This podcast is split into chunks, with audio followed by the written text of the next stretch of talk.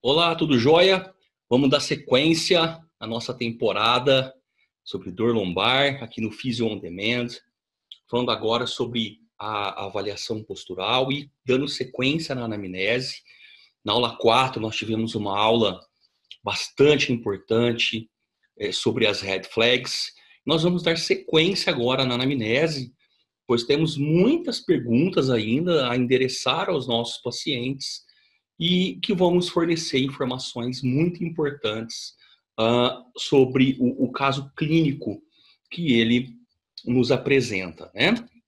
Uh, eu deixo já a primeira dica para vocês, por exemplo, utilizarem o diagrama corporal para que vocês possam avaliar não só a EVA, a escala de dor do paciente, mas especialmente pedir para ele desenhar os locais ah, aonde mais dói, por exemplo, motivo da consulta. Então, esse desenho vai te ajudar, inclusive, depois a fazer reavaliações para você entender se essa geografia da dor, aonde ele desenhou, pode ser modificada com o seu tratamento. Tá? Então, é muito importante. É um documento que você deixa no teu consultório, que ele é importante para as reavaliações depois. Aqui em Franca, eu costumo pedir para minha secretária passar isso aqui para o paciente. Então, ela, a gente já tem impresso, o paciente ele simplesmente preenche isso aqui antes de entrar na minha sala. Então, antes dele entrar na minha sala, eu recebo esse bonequinho e recebo já a intensidade da dor dele antes mesmo dele entrar na minha sala. Então, eu já vou é, é tendo uma ideia do que está acontecendo é, com esse paciente, ok? Você pode utilizar também, eu utilizo aqui, vou sugerir para que você comece a utilizar um inventário prévio de dor. Você vai pegar esse inventário, vai puxar esse inventário do site pesquisaendor.com.br, está aqui na tela para vocês o endereço, né, o link, tá? É, entra lá em área do profissional, vai em, em, em questionários, lá tem vários questionários interessantíssimos para a gente poder baixar, né, e utilizem esse inventário breve de dor. Eu utilizo ele aqui no meu consultório, tá? Nos meus atendimentos, né? Então, é, vai te ajudar também a elucidar um, um, cenário um pouco mais detalhado a respeito é, da dor do seu paciente, tá bom? Então, é, não deixem de utilizar uh, essas ferramentas importantíssimas de avaliação. Uma outra parte da avaliação muito importante é você tentar entender se o paciente que está diante de você é um paciente agudo, subagudo ou crônico. Nessa escala temporal, né, é uma escala de classificação pelo tempo, o paciente agudo ele é aquele paciente que tem dor de 0 a 6, a, desculpa, de 0 a, a, a, a 3 a 4 semanas, é um mês, tá? Então, de 0 a 4 semanas, né, um mês.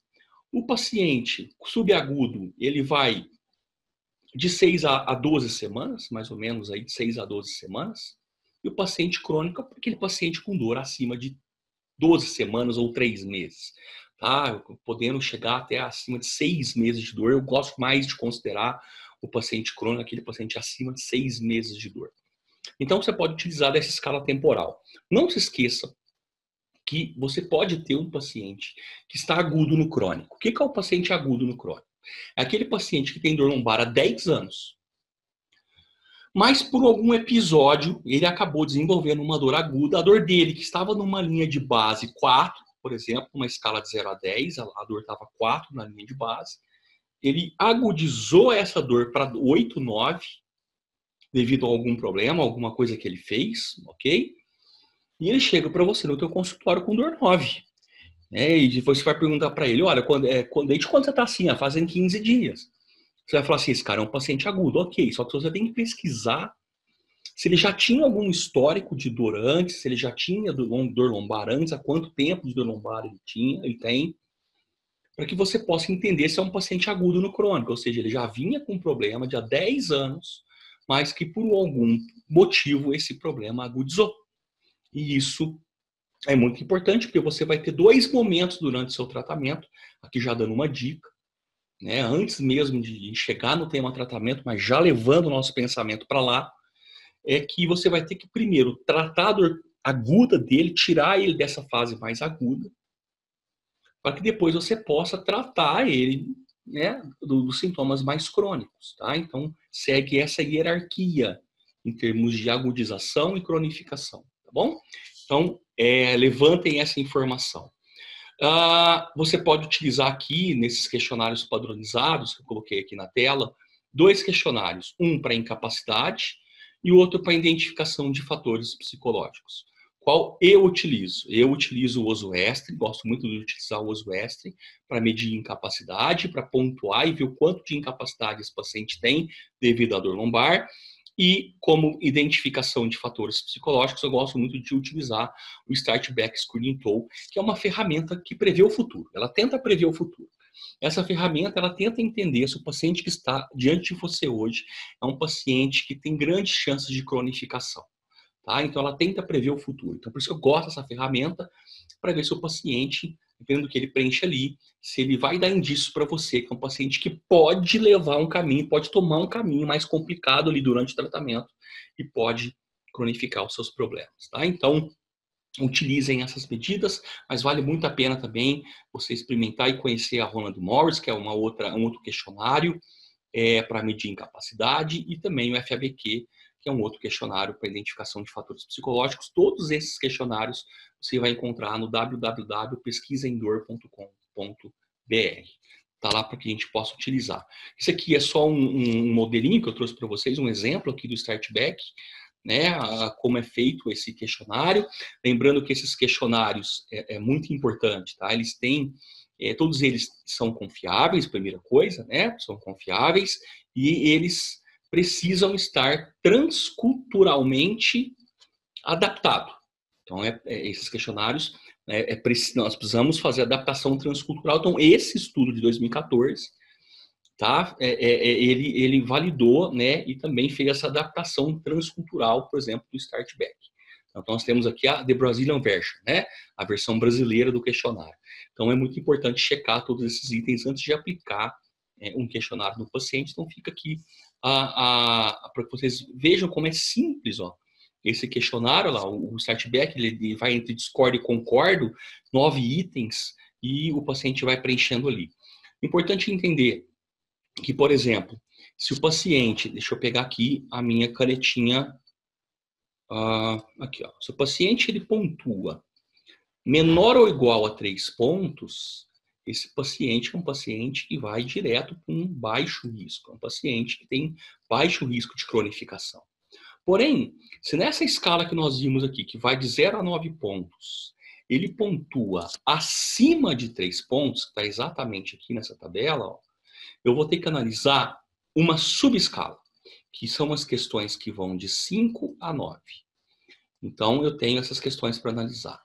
Se das questões de 5 a 9 ele pontua igual ou menor que 3, ele é um paciente de médio risco.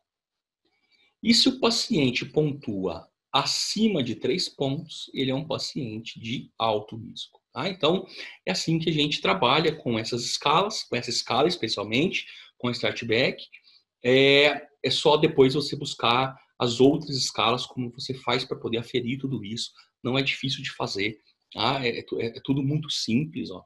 E o paciente vai preenchendo aqui para gente, ó, discordo, ó, concordo, concordo. Depois você vai somando essa pontuação aqui no final, a pontuação no final, você tem aqui, e aqui você tem aqui a pontuação de subescala. Ok? Então, é só um exemplo de como trabalhar com esses questionários. Olha que bacana esse questionário aqui, é, também adaptado para o português, tá? que vão endereçar perguntas para avaliação dos nossos pacientes, baseado no modelo biopsicossocial, que é um modelo hoje é, recomendado para que nós utilizemos durante a avaliação do paciente com dor lombar. Então, por exemplo, Aqui eu tenho a, a dimensão somática, né? Então, eu tenho aqui a dimensão somática. Então, olha que são as perguntas que nós fazemos. É, é, esse questionário aqui, ele tem várias perguntas, né? Então, é, as perguntas na, na, na dimensão somática é, são as perguntas que a gente faz no nosso dia a dia. Olha só, quais são as suas queixas? Quando os sintomas começaram? Né? Com que frequência eles acontecem? Quanto tempo dura? Já teve ele antes? Ele te movimenta? Ele te limita para algum movimento? O que, que faz ele piorar? O que, que faz ele melhorar? Tá? Então, essa dimensão somática É o que nós fazemos no nosso dia a dia, que nós estamos acostumados a fazer. O que a gente não está acostumado a fazer é tentar analisar outras dimensões. Que a gente possa entender se o paciente tem algum outro componente aqui uh, envolvendo, envolvido na dor dele, como por exemplo questões psicossociais. Então vamos dar uma ideia aqui, ó, de, da dimensão psicológica, avaliando o, essa subescala catastrofização. Então, olha a pergunta que interessante. Como você se sente quando você tem seus sintomas? Veja que é uma pergunta que leva para um lado mais emotivo, mais emocional do paciente. Não está relacionado ao lado físico, está relacionado ao lado da emoção. É como você se sente quando tem os sintomas. Já, já, você, já perguntou isso para o teu paciente?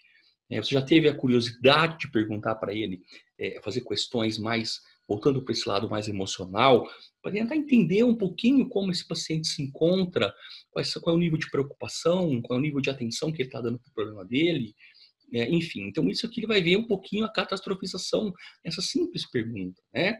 Vejam só esse outro, essa outra subescala de autoeficácia. A autoeficácia é o quanto o paciente ele é capaz de enfrentar o seu próprio problema.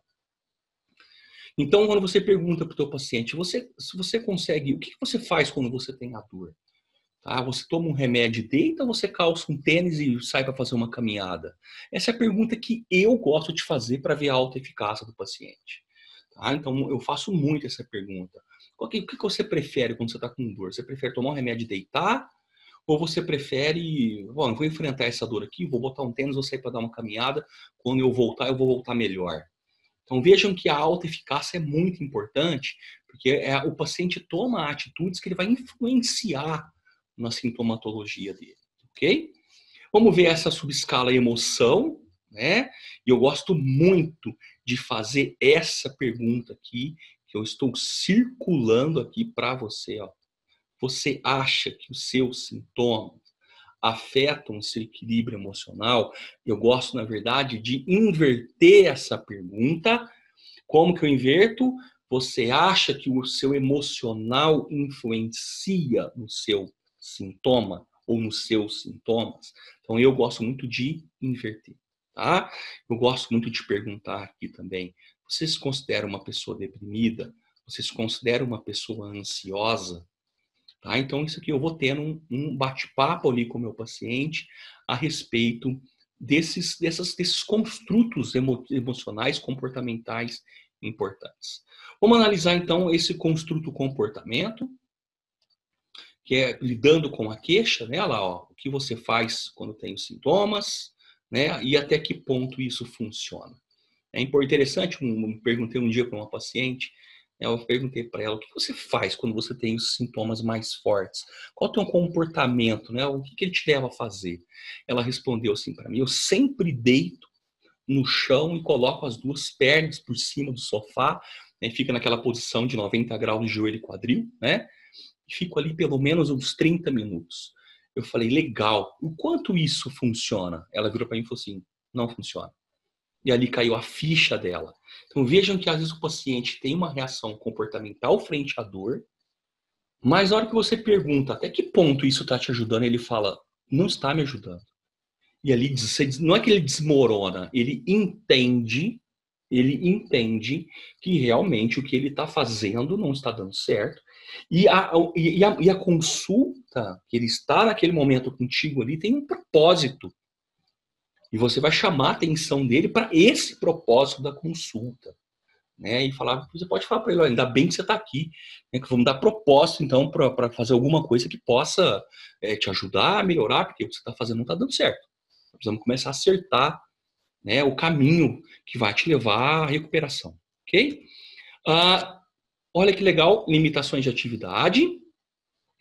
Pergunta para o paciente quais as atividades você não está conseguindo fazer devido ao seu problema. Muito importante. Até que ponto isso está prejudicando a vida dele? Muito importante. Qualidade de vida, tá? O quanto está influenciando na qualidade de vida, certo? E você também pode ver o construto evitação. Se o paciente está evitando alguma coisa, o paciente, por exemplo, está com dor e parou de caminhar, o paciente está com dor, parou de trabalhar, o paciente está com dor, parou de, de fazer o que precisa, de, de alguma reunião, de conviver em sociedade, enfim. Você vê com ele é, algum tipo de comportamento que possa estar levando à evitação, tá? E uh, muito importante também o entendimento desse outro construto. E por fim, é isso mesmo, por fim, a dimensão social. A dimensão social. Trabalho e família. Basicamente, trabalho e família, tá? como as pessoas reagem ao problema que ele tem, como as pessoas na família estão reagindo ao problema que esse paciente tem, como as pessoas no trabalho estão entendendo o que, que esse paciente tem.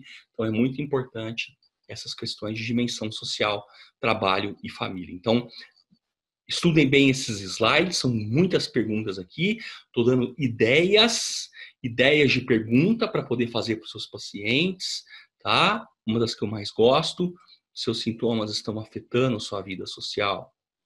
Ok? Uma das que eu mais gosto de fazer é ideias baseadas em evidências. As perguntas são baseadas em evidências. O estudo já mostrei para vocês, tá bom? Então você pode ir lá no estudo original e dar uma estudada boa nele, no paper, ler o paper inteiro e dali você vai tirar é, é, várias questões que você pode colocar na tua realidade dentro do teu consultório, dentro do teu modelo aí de trabalho, tá? E tudo isso faz parte, gente, da avaliação inicial. Nós estamos falando aqui é, de avaliação inicial, né? Uh, nós já fizemos, então, a avaliação das bandeiras vermelhas, a gente já viu isso, né? Nós já avaliamos as red flags, para ver se existe alguma patologia grave. E essa avaliação, nós precisamos ver exatamente isso. Essas perguntas fazem parte do quê? De, de, verificar bandeiras amarelas, que são os fatores comportamentais e os fatores psicológicos, né? Então, ah, tudo isso que eu falei para vocês agora são as bandeiras amarelas, também as bandeiras azuis, né, que são os fatores ocupacionais. Existe algo relacionado ao ambiente do trabalho que possa estar tá levando a dor ou até mesmo ah, não deixando com que essa dor melhore. E nós também é, podemos tocar no assunto com o paciente de, relacionados a bandeiras pretas, que são os fatores socioocupacionais. Se o paciente está afastado do trabalho, se ele está recebendo algum tipo de seguro, ok? Então, isso são questões importantes, lembrando que o paciente que está afastado do trabalho e que está recebendo algum tipo de seguro, esse paciente tem um prognóstico muito ruim, muito ruim. Tá? Então, ah, isso serve de alerta para nós clínicos. Na hora de atender esse paciente, pode saber que ele não vai evoluir da mesma forma que um paciente que não tem esses aspectos na vida dele. Tá joia? Não deixem de avaliar comorbidades físicas. Não deixem de avaliar comorbidades físicas, como, por exemplo, condições artríticas, artrite reumatoide ou osteoartrite, tá? Caso o paciente traga isso para vocês. Não esqueçam de avaliar condições cardiovasculares, para ver se o paciente tem hipertensão arterial, hiperlipidemia, se ele já teve ou tem angina de peito, arteriosclerose, ver como é que está o check-up dele no cardiologista, tá joia? Não esqueçam de ver condições endócrinas, como por exemplo o hipotiroidismo, que é uma alteração da glândula tireoide. O hipotiroidismo ele pode sim levar a dores mais amplificadas e também atrapalhar um pouco o tratamento, fazer com que o tratamento fique um pouco mais lento, né, devido a esses fatores endócrinos envolvidos na dor. Ah, se o paciente tem algum tipo de doença gastrointestinal, como por exemplo a gastrite, que é mais comum delas, né? Se ele tem condições metabólicas, como por exemplo diabetes, se ele tem outras condições musculoesqueléticas, como alguma patologia congênita na coluna, alguma outra coisa que possa estar ali associada ao problema que ele trouxe para você. E não esqueçam de ver também comorbidades como condições pulmonares, asma, tosse, DPLC e enfisema pulmonar. Tá? Então, é, o que eu quero dizer com esse slide é para que você possa olhar a saúde do indivíduo como um todo na tua anamnese. Então, pergunta sobre tudo. A parte mais demorada da avaliação é a anamnese. Porque fazer teste clínico é muito fácil e muito rápido. Vocês vão ver isso na aula, na aula que nós vamos ter de avaliação. Tá? Avaliar com teste clínico é muito rápido.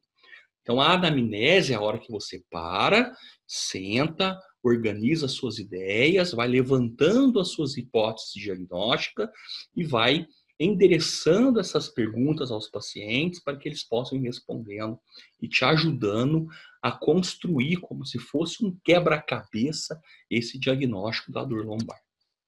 Tranquilos? Ah, dito isso, vamos passar então para o nosso exame estático, né, que é nosso exame postural. É, vocês vão somar a, a, ao exame postural que vocês já fazem uma observação muito importante para pacientes com dor lombar, que é a presença de um desvio antálgico chamado de lateral shift. Tá? Então, é, eu não vou entrar aqui a, a, em exame postural propriamente dito por nenhuma técnica, por nenhum modelo, tá? não, não é essa a, a intenção é, dessa aula, a intenção é chamar a, a atenção de vocês para esse desequilíbrio estático postural, mas na verdade, é um desequilíbrio antálgico, isso aqui não é estrutural. O paciente ele entra no que a gente chama de shift lateral, que é um desvio do tronco para um lado, desvio do quadril para o outro lado, devido à dor na coluna lombar. Tá? Normalmente, esse desvio está relacionado à hérnia de disco lombar, na imensa maioria dos casos. Então, quando o paciente chega com essa postura no meu consultório, eu já vou logo agradecendo ele, né, brincadeiras à parte aqui, né? Mas eu agradecendo no sentido assim, é, é, ele já está me mostrando que ele está assim devido a, uma, um problema no disco intervertebral. Eu só preciso descobrir exatamente o que está acontecendo ali, tá? Então ele me ajuda muito na avaliação quando ele chega dessa forma aqui. Eu não estou dizendo que é fácil tratar isso, tá? Que tratar essa condição não é, não é fácil, mas ele ajuda na construção da hipótese diagnóstica, tá? Então, para a gente verificar a presença do lateral shift, eu vou examinar o paciente tanto na vista antero-posterior quanto na vista posterior-anterior, que é exatamente essa imagem aqui. Qual vista eu prefiro? A posterior-anterior. Eu, Eduardo Miranda, gosto muito da vista posterior-anterior, né? Onde eu vou tentar encontrar ó, o desvio do tronco para um lado e o desvio do quadril para o outro lado. Cuidado com uma coisa aqui, tá? É, deixa eu passar um slide, depois eu volto lá. O lado do desvio, tá aqui, ó. O lado do desvio, ele é determinado de acordo com a parte superior do tronco. Tá? Então, o lado do desvio é determinado com a parte superior do tronco. Se a parte superior do tronco está desviado para a direita, eu vou chamar de desvio lateral direito. Se a parte superior do tronco está desviado para a esquerda, eu vou chamar de desvio lateral esquerdo. Beleza? Então, não confunda isso. Que a primeira coisa que a gente faz, a gente não está acostumado a, a, a, observar esse desvio, é bater o olho no quadril. A gente vai direto no quadril. E o quadril, ele está normalmente do lado oposto ao lado do desvio. Né? Ele é um, é um quadril, ele se move para o lado oposto. Então, cuidado na hora de classificar esse paciente, para não classificar ele errado. se você erra a classificação no diagnóstico, você vai tratar ele errado. Tá? Então, o lado do desvio é determinado de acordo com a parte superior do corpo. Tá? É, esse método de avaliação, é, ele vem do método MDT, ele vem do método Mackenzie, tá? essa, essa inspeção visual, e uh, ele tem uma, uma, uma confiabilidade, olha só, em torno de 77% a confiabilidade para detectar visualmente esse paciente, tá? Então, é, é, esse estudo aqui, utilizando o método Mackenzie para a, a, medida de, de, de, confiabilidade para identificar esse desvio, saiu na Spine em 2002. Então, ele é um exame visual muito prático e muito, às vezes, muito fácil de ser visto, né? Pois o desvio ele é muito pronunciado, tá bom? O que acontece? Os pacientes, eles é, não são capazes de se corrigir sozinhos, né? O, o, conforme a dor vai melhorando, o desvio também melhora, então, como é uma posição antálgica, o foco, claro, está na melhora da dor do paciente. Conforme você vai trabalhando na melhora da dor do paciente, esse desvio vai reduzindo.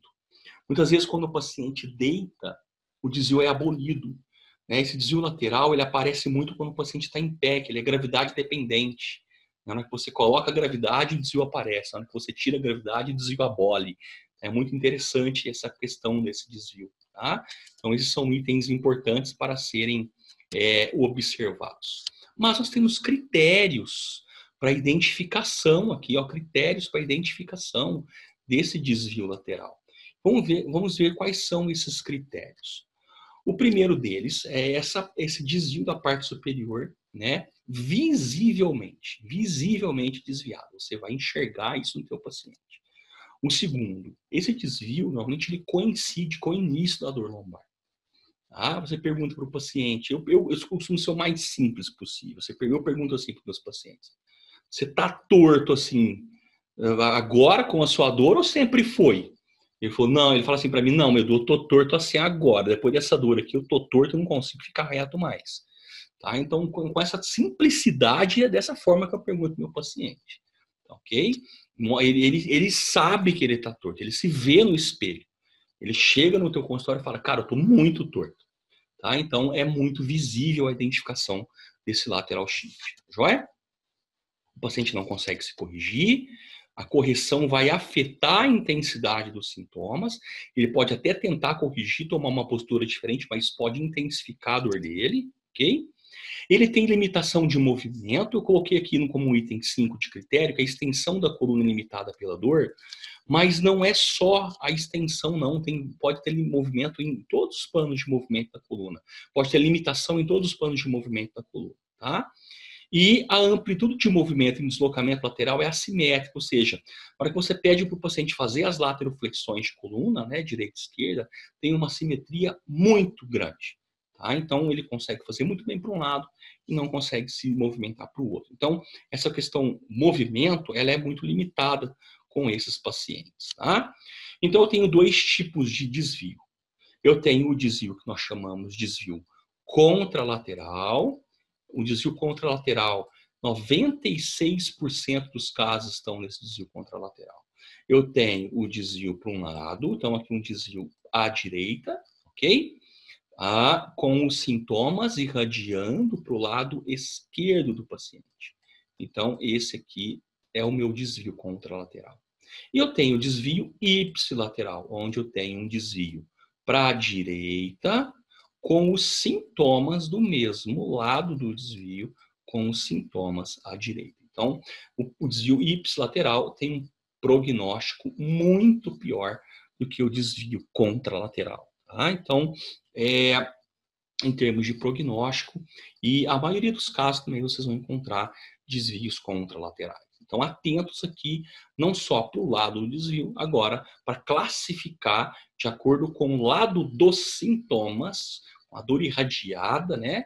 É normalmente uma dor é, radicular, é, identificar uh, se esses sintomas uh, são ipsi ou contralateral ao desvio. Pessoal, então é isso, tá? O, o exame aqui postural do paciente, né? Ele ele é um outro marco na nossa, da, nossa avaliação, que é onde a gente sai da anamnese e já vem para uma parte mais prática, uma parte de observação da postura, uma observação de uma possibilidade de encontrar ali algum desvio antálgico, tá? Ah, e a partir desse momento, a gente já evolui a nossa avaliação para um momento muito prático dela, que está inserido aqui na nossa próxima aula, que é o exame do movimento ativo, e também o exame neurológico, que são exames extremamente importantes para a avaliação, para a continuação de uma boa, de um bom algoritmo de avaliação para os pacientes com dor lombar. Então, até a próxima aula.